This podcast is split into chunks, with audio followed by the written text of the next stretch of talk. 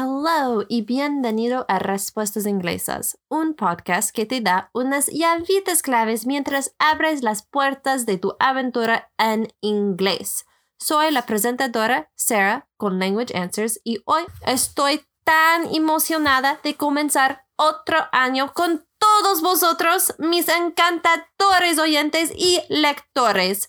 En el episodio de hoy os daré unas breves noticias sobre la conferencia de Women in Language o Mujeres en el Lenguaje y sobre mi biblioteca de recursos o Resource Library.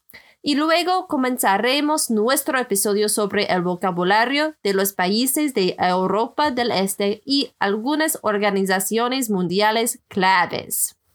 Entonces, empecemos.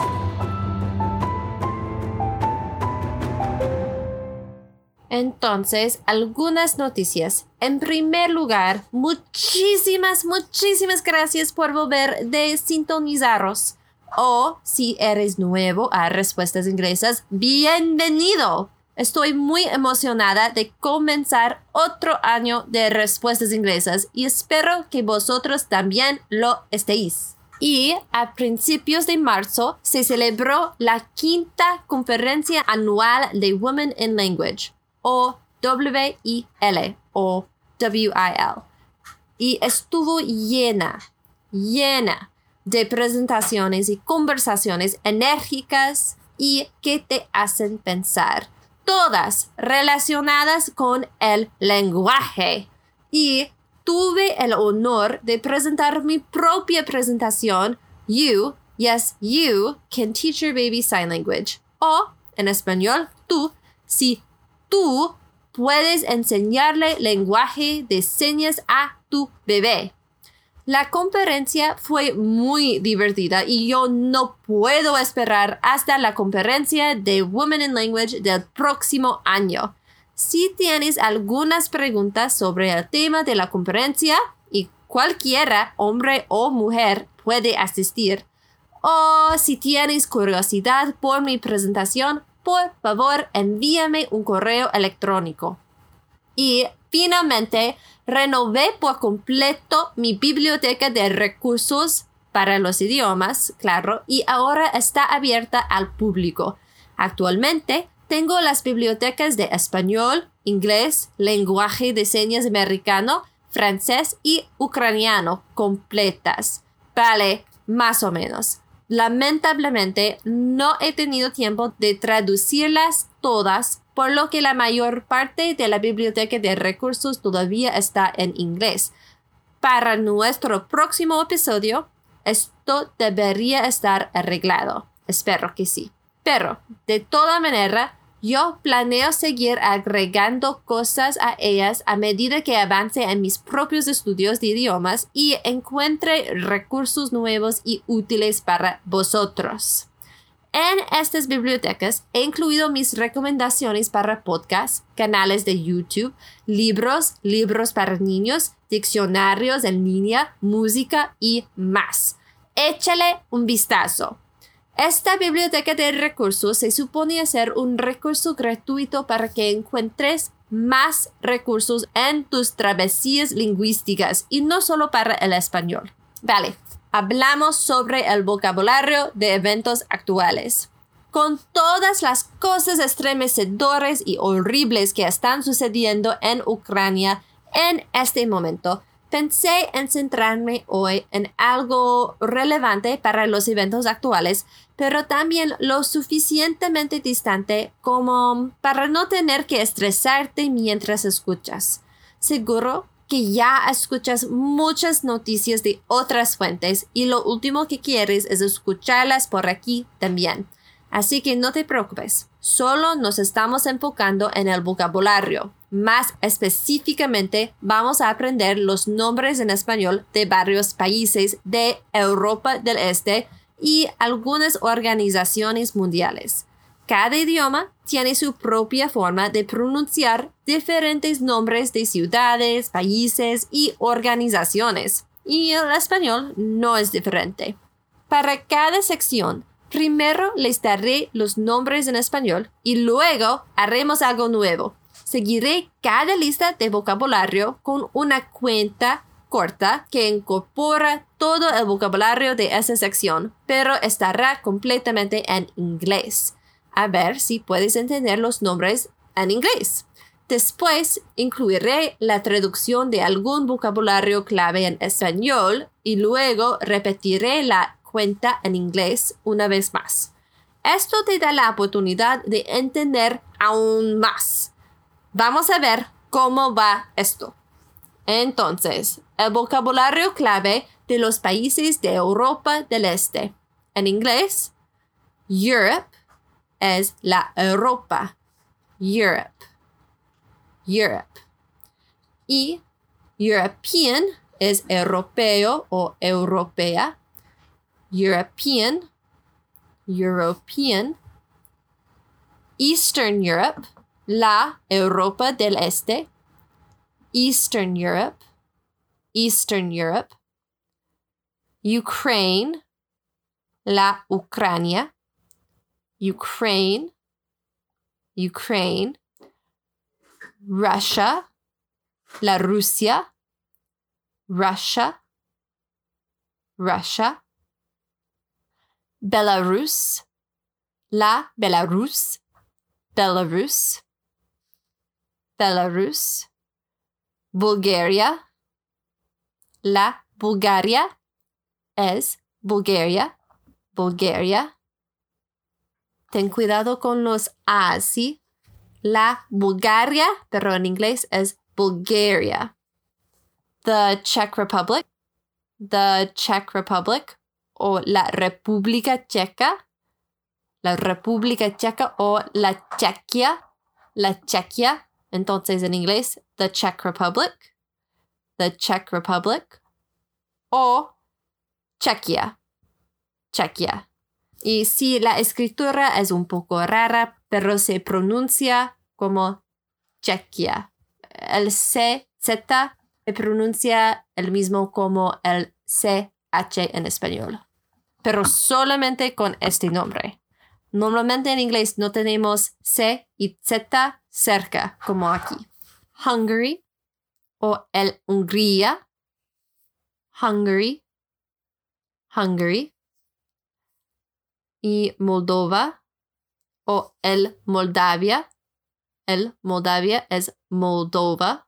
Moldova. Y no confundirte con la Moldavia o en inglés Moldavia. Moldavia. La Moldavia. En inglés, el Moldavia es Moldova y la Moldavia es Moldavia. Es un poquito complicado, ¿no? Y tenemos Poland o la Polonia. Poland. Poland. Romania. La Rumanía o Rumania sin la tilde de América Latina. Rumanía o Rumania. Y en inglés es Romania. Romania. Y finalmente Eslovaquia o la Eslovaquia. La Eslovaquia. O en inglés Slovakia. Slovakia. Vale, la cuenta. Being European means living in a part of the world that has ancient culture and history. Europe is divided into different sections, and the countries that make up Eastern Europe range from very small, like Moldova, to very large, like Russia. The Czech Republic, or Czechia, used to be one country with Slovakia, but the two separated without violence in 1993. Belarus was part of the USSR and today has a close relationship with Russia. Ukraine was also part of the USSR, but today it is heroically fighting to maintain its independence. At various points, both Bulgaria and Romania were part of the Ottoman Empire, while Hungary was part of the Austro Hungarian Empire. Poland has an amazing history as it completely disappeared as an independent state by being absorbed into three different countries. Fortunately, it regained its independence in 1918. Vale, las traducciones claves. History es la historia. History es la historia. To separate es separarse. To separate es separarse. To fight luchar, to fight.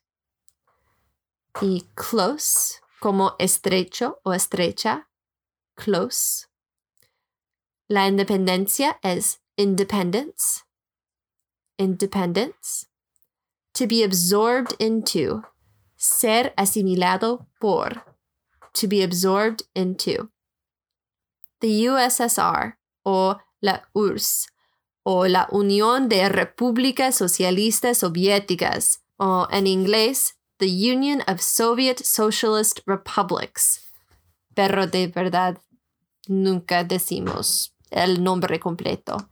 Decimos USSR, quizás la mayoría del tiempo, pero también se puede decir Soviet Union o la Unión Soviética, Soviet Union. The Ottoman Empire, el Imperio Otomano, Ottoman Empire, and el Imperio Austro-Húngaro as Austro-Hungarian Empire, the Austro-Hungarian Empire. Y la cuenta otra vez. Being European means living in a part of the world that has ancient culture and history. Europe is divided into different sections, and the countries that make up Eastern Europe range from very small, like Moldova, to very large, like Russia. The Czech Republic, or Czechia, used to be one country with Slovakia, but the two separated without violence in 1993. Belarus was part of the USSR and today has a close relationship with Russia.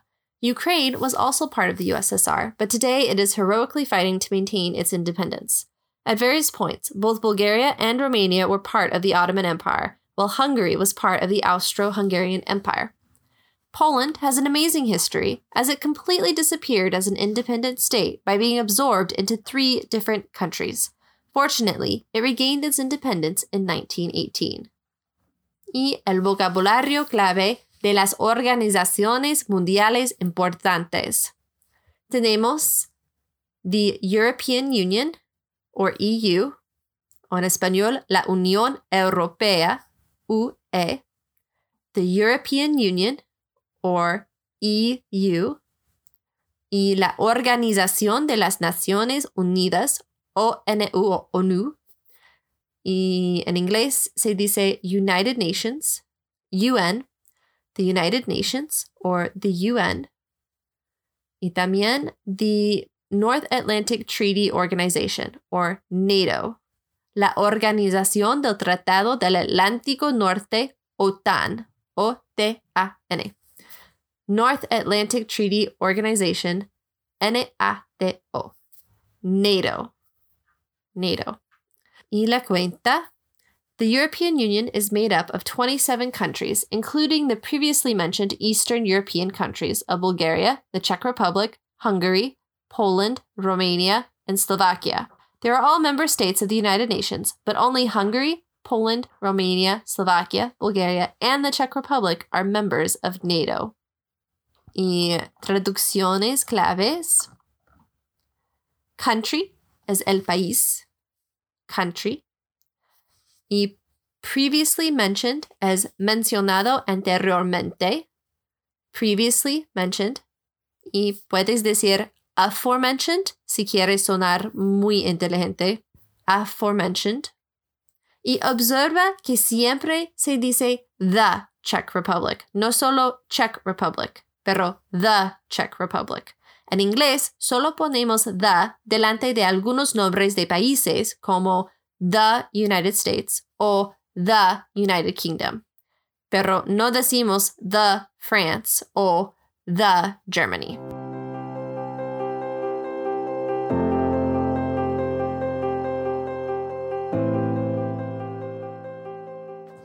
So let's talk about our first cultural tip of the year Ghana.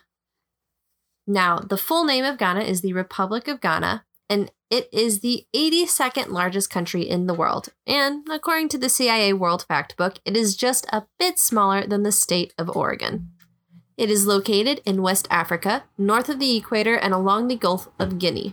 It is south of Burkina Faso, east of Cote d'Ivoire, and west of Togo. And if you don't recognize any of those countries, I frankly hadn't heard of most of them before this episode. It is south of Mali and Algeria, east of Sierra Leone and west of Nigeria. Now, the government type is a presidential republic. The country is divided into 16 regions, and the chief of state and the head of government are the same person, the president. I apologize as I am probably going to get this wrong, but it is President Nana Addo Dankwa Akufo-Addo. Interestingly, the president and vice president are elected by an absolute majority popular vote for four year terms. The legislative branch is made up of a unicameral parliament with 275 members directly elected for four year terms by simple majority vote. The judicial branch has a Supreme Court made up of one Chief Justice, who is appointed by the President and approved by Parliament, and 13 other justices. I didn't see anywhere where Parliament had to approve them. Now, just as in many other countries we've studied, the justices must retire at 70. The capital is Accra, and as of 2021, about 71% of the people are Christian and about 20% are Muslim. And the official language is English, but let me tell you, there are a lot of languages spoken there. And finally, the currency is Cedi, or GHS. So, a brief history Ghana is a very ancient country, at least thousands of years old, although we don't know very much about the original slash early people. It began to become a powerful area due to gold in the 12th century, and in the 15th century, European powers arrived. The most powerful empire was the Ashanti Empire in southern Ghana, or rather, I should say, one of the most powerful empires was the Ashanti Empire, which became a powerhouse in the area by the mid 18th century. Anyways, despite this, they fell under British control in the 19th century. And under the British, Ghana was formed for the merging of the British colony, the Gold Coast, and the Togoland Trust Territory. And then in 1957, Ghana gained its independence. Unfortunately, this did not lead to political stability. There were coups, and then Lieutenant Jerry Rawlings took over in 1981, banned political parties, approved a new constitution, and then restored political parties in 1992, and proceeded to win the following two presidential elections. He also quite possibly saved the country from economic collapse. Ever since then, the country has enjoyed political stability as a democratic country.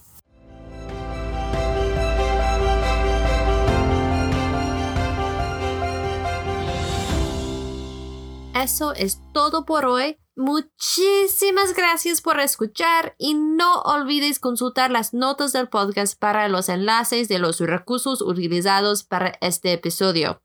Y si prefieres leer una transcripción aproximada del episodio de hoy, puedes visitar el blog de este episodio. Y si te gustó este episodio, házmelo saber y deja un comentario positivo, por favor. Y claro, suscríbete para no faltar ningún episodio. Me encantaría ayudarte en tu travesía de inglés, así que si tienes alguna pregunta sobre el episodio de hoy o incluso sobre la cultura o la gramática inglesas, puedes contactarme en contact at languageanswers.com o visitar mi sitio web para obtener más información en www.languageanswers.com. También puedes ponerte en contacto conmigo en relación con mis servicios de traducción de español a inglés, redacción técnica, edición y creación de contenido o incluso consultas de idiomas y tutoría para ti o tu negocio. Además, si escuchaste algún sonido de fondo en este episodio, te pido disculpas. Nos acabamos de mudar y todavía estoy tratando de resolver la mejor manera de configurar mi espacio de trabajo. De todas maneras, recuerda, aprender un idioma es una travesía para toda la vida. Entonces, embrace it, enjoy it, and share it. Nos vemos en dos semanas. Hasta luego.